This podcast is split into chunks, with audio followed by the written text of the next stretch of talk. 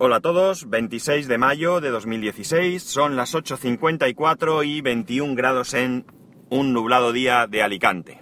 Bien, ayer os hablaba del Total Commander y del Commander One Pro creo que era, y eh, Mosquetero Web me recordaba a través del grupo de Tol Twitters el Midnight Commander. Mm, no es el Midnight Commander el que yo el que yo quería recordar, pero también es verdad que estaba el Midnight Commander.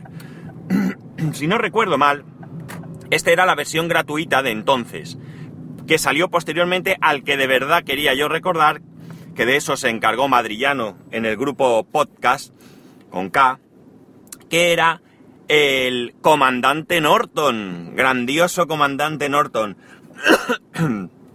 que si no recuerdo mal, insisto, creo que el comandante Norton era de pago, aunque aquello iba como iba, como siempre, y que luego salió el Midnight Commander. Pero el comandante Norton era mi programa. no sé cómo he podido olvidar el nombre, Comandante Norton. Qué grande, qué grande el Comandante Norton. Y creo que fue Normión que puso eh, capturas de pantallas y todo. Grandísimo programa que, que como digo, me dio muchísimo, muchísimo... Eh, me aportó mucho, me ayudó mucho en muchas cosas y eh, parece mentira que una aplicación pues eh, le pueda sacar el rendimiento que yo le saqué para probablemente eh, algo que ni siquiera estaba pensado en su momento, que fue la programación. Gran programa, ya digo. Allí tengo yo instalado el, el nuevo este, el Commander Pro. No le he podido dar una oportunidad. A ver si hoy tengo un ratico y lo trasteo un poco y demás. No me voy a acordar. Mm, lo, ideal sería que eh, las teclas que se utilizaban entonces fueran las mismas que se utilizan en este. Pero de todas maneras tampoco importa mucho porque no me voy a acordar. Me acuerdo que con las teclas de función y todo me lo pasaba... O sea, me lo pasaba no, o sea, lo utilizaba eh, de una manera y una fluidez eh, que como pocos programas probablemente he llegado a manejar. Pero bueno, de la otra que quería hablaros estoy ahora mismo con dos proyectos en mente. Dos proyectos que me van a volver loco porque son dos proyectos que, que bueno, en los que hay que invertir dinero, y eh, en uno mucho menos que en otro, pero que voy a tratar de hacerlo de la manera más económica posible. Ya os hablé del tema de la impresora 3D, por un lado, que me pica mucho. Tengo ahí un posible eh, proyecto, más que proyecto, una posibilidad de formación que estoy barajando a ver si me sale y ya os contaría. Y la otra, la otra cosa es que, eh, eh, ahora no me voy a acordar de su nombre, David, David del apellido no recuerdo, David de el compañero de, de JM Ramírez en, en Cultura NAS, acaba de inaugurar un podcast que se llama Impresión 3D Pro. Eh, ha grabado el capítulo primero, o sea, el capítulo cero, no lo he escuchado todavía. Mm, me, he suscrito ya. Desde ayer mismo me suscribí, pero lo hice, creo que fue por la noche. Sí, por la noche. Y yo ya por la noche no puedo... Uy, madre mía. No puedo escuchar el podcast. Y, y bueno, pues ahora lo primero es grabar. Ya sabéis que hoy tengo un ratico, aunque con el tráfico que hay a lo mejor tengo un rato más largo. Eh, pero espero, espero con, con ansiedad escucharlo porque espero también no odiar a David. Espero que no entre dentro de, personajes odiados en mi historia porque, porque me entre el gusanillo y, y, me, me, genera ansiedad con el tema de la impresora 3D que, que como ya dije el otro día, eh, es algo que me llama mucho la atención, pero que realmente si lo analizo no necesito absolutamente para nada. Más quizás para, para tener conocimiento y cacharreo y disfrute, pero no realmente, no por imprimir, que realmente pocas cosas, por no decir ninguna, se me ocurre que realmente yo necesite imprimir eh, y que justifique la adquisición de una impresora. Eh, simplemente por la impresión. No, ya digo, por comprarla como kit o a piezas, montarla, entretenerme, mejorarla y todo eso. Pero ya digo que, que espero, que espero el eso porque el podcast, vamos, porque él se lo ha montado y y bueno, pues mm, quiero escuchar la experiencia de alguien que eso, que lleva poco tiempo y que está dando sus primeros pasos y que está aprendiendo y que e incluso el otro día contaba que para mejorar su impresora eh, eh, imprimió con su misma impresora eh, piezas para ella. O sea que muy bien, muy bien, ya digo, muchas ganas de escucharlo.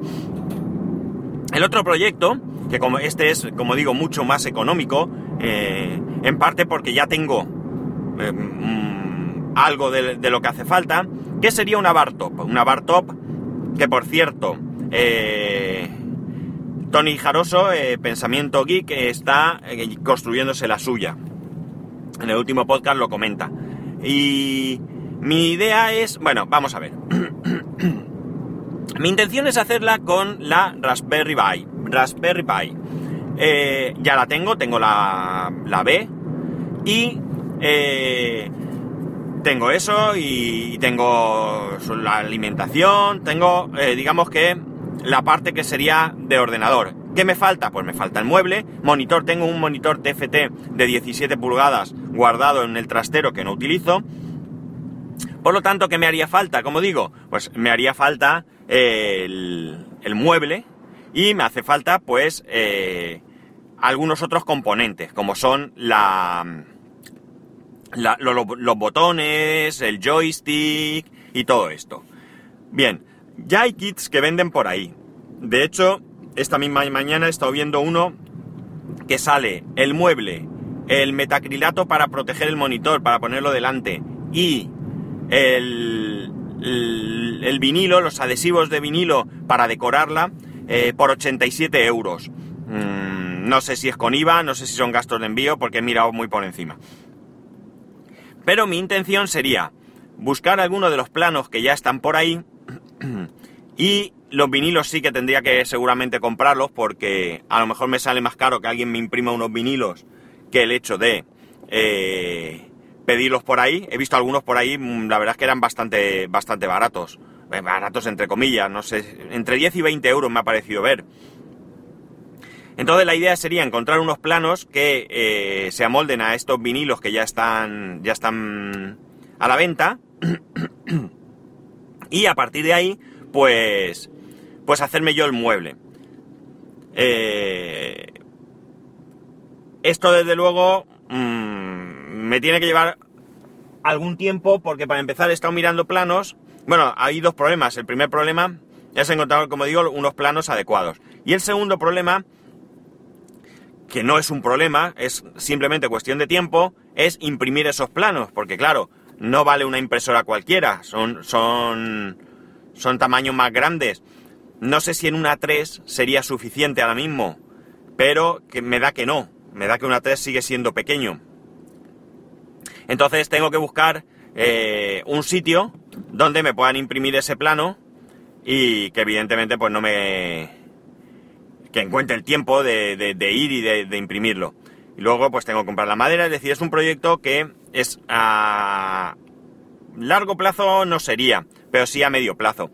Lo ideal quizás sería esperarme a vacaciones, que si no pasa nada y me las autorizan en julio, en julio tendría vacaciones y podría de aquí a entonces ir preparando todo, es decir, buscando los planos, descargándome los planos, eh, ir adquiriendo material que pueda hacerlo vía internet, como los botones, joystick y de toda esta historia, ir teniendo todo claro, ir teniendo, como digo, todo el material, quizás a falta de eso, de los planos, de ir a imprimir los planos y de, la, de ir a comprar la madera.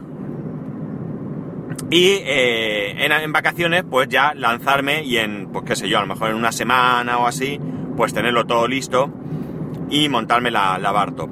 Luego está el, ver dónde la guardo porque porque ya sabéis el problema que supone tener trastos en casa.